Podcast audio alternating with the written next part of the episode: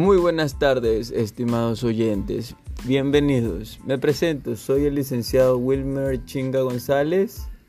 Les traigo este podcast, que es un trabajo de la maestría Tecnología e Innovación Educativa. La asignatura es Planificación Educativa. Esta maestría es de la Universidad Ecotec. Bueno, en sí vamos a abordar el tema la importancia de la planificación educativa en los tiempos de aprendizaje híbridos. Ese es el tema por el cual primero tenemos que saber qué es la planificación. Vamos a enumerar a tres autores. Uno de esos es Stunner en el año 1996 describió a la planificación como un proceso de establecer metas y elegir medios para alcanzar dichas metas. Otro, el otro autor es Guptin, 1998, en el cual indica que la planificación es el proceso de establecer objetivos y escoger el medio más apropiado para el logro de los mismos antes de emprender la acción. Tenemos el otro autor, número 3, que es Jiménez, que escribió en el año 1982 que la planificación es un proceso de tomas de decisiones que para alcanzar un futuro deseado teniendo en cuenta la situación actual y los factores internos y externos que pueden influir en el logro de los objetivos. Esa es el concepto que tiene tres autores específicamente que tratan sobre la planificación. Vamos a ver las características de la planificación. La planificación, una característica es que es un proceso permanente y continuo, orientado hacia el futuro. La siguiente característica es la planificación busca la racionalidad en la toma de decisiones. Otra característica es que la planificación constituye un curso de acción escogido entre varias alternativas de caminos potenciales. Y podemos mencionar la última característica que es la planificación sistemática. La planificación sistemática debe de tener en cuenta el sistema y los subsistemas que lo conforman. Debe abarcar la organización como totalidad son las características de la planificación. Bueno, ahí viene la importancia de la planificación. Es importante la, planificación porque, bueno, vamos a, tomar unos ejemplos desde la experiencia en los siguientes aspectos. La importancia de la planificación marca una dirección, también tiene un esfuerzo unificado. Por otra parte, aprovecha la incertidumbre. Otro punto es reducir la redundancia. Siguiente punto es establecer criterios de control. El otro punto es tomar decisiones. El otro punto es administrar recursos. El otro punto es gestionar soluciones. El otro punto, operativización del tiempo. Y por último, la importancia es conocer las limitantes. Tenemos muchas importancias de la planificación, ¿no? Y por último tenemos las etapas de la planificación que son cuatro. Primero tenemos el diagnóstico. Eh, la primera etapa del diagnóstico que es donde se vinculan las necesidades educativas, las condiciones de aprendizaje y factores externos que afectan el proceso educativo. Tenemos el siguiente Punto número 2. Análisis de la naturaleza del problema. Que esto es lo que supone la comprensión integral de la complejidad de la realidad educativa. Como punto número 3 tenemos el diseño de las posibilidades de acción. Estas acciones están acordes con la realidad educativa. ¿Qué es lo que se desea? Permitiendo la transformación de la misma. Y por último tenemos la evaluación, que es el punto número 4. La evaluación es donde se establecen balances para analizar el éxito del proceso y los resultados que se den. Luego vamos a ver en sí la planificación en la educación híbrida. Como ya sabemos, el cierre prolongado de las escuelas durante el COVID-19, que todavía sigue, ha sido un desafío para los alumnos, docentes y padres.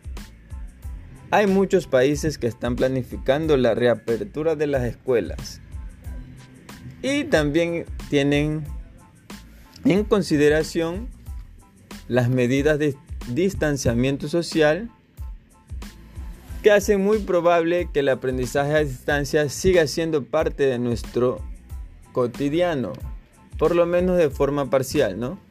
Las fuertes restricciones de distanciamiento es necesaria para la reapertura, junto con la necesidad de reducir en aproximadamente un 20% o al 70% de los estudiantes por aula hacen de los modelos de la educación híbrida.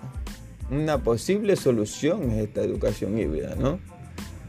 Pero vamos a enfocarnos ahora qué es la educación híbrida, cómo puede ayudar a resolver este desafío, cómo hacer la realidad.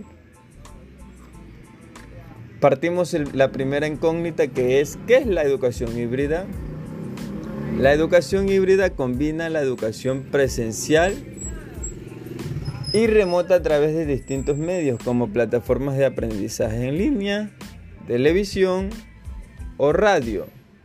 Sin embargo, hay expertos que señalan como puede ser el experto Luther Maguire, que dice que se requiere más que solamente distribuir tareas entre una modalidad y la otra. Se requiere repensar la educación, y desarrollar modelos de enseñanza. Estos modelos de enseñanza y aprendizaje que capturen la atención y el interés de los estudiantes por aprender de maneras diferentes en cada una de estas modalidades.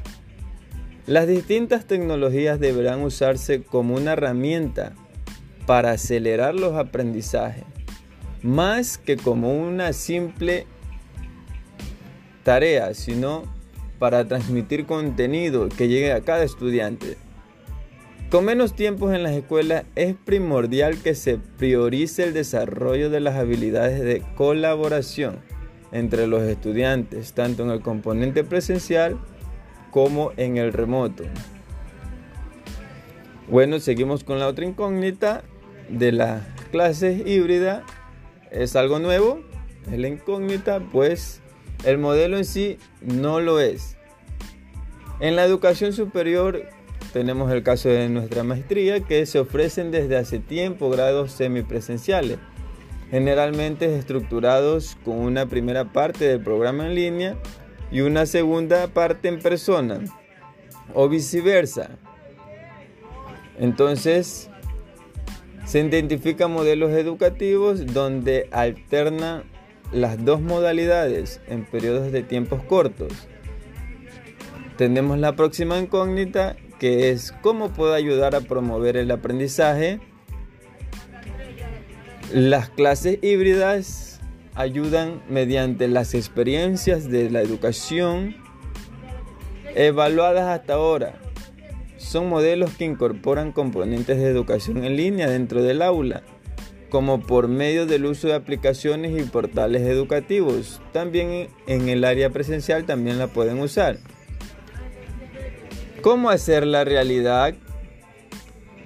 Las clases híbridas, bueno, ya hay clases en híbridas en realidad. Pero para esto siempre tiene que haber una planificación bien adecuada. ¿Cuáles son esas planificaciones adecuadas para que haya una educación híbrida de excelencia? Bueno, tenemos los siguientes puntos. Punto número uno, las nuevas habilidades y el perfil docente. El perfil docente trata de una oportunidad para optimizar qué hacer en el tiempo presencial y qué hacer en el tiempo remoto. Las tecnologías deberán aprovecharse para hacer la experiencia de los estudiantes más atractiva y capturar su interés por aprender y estar enmarcados en el trabajo de aprendizaje profundo y significativo.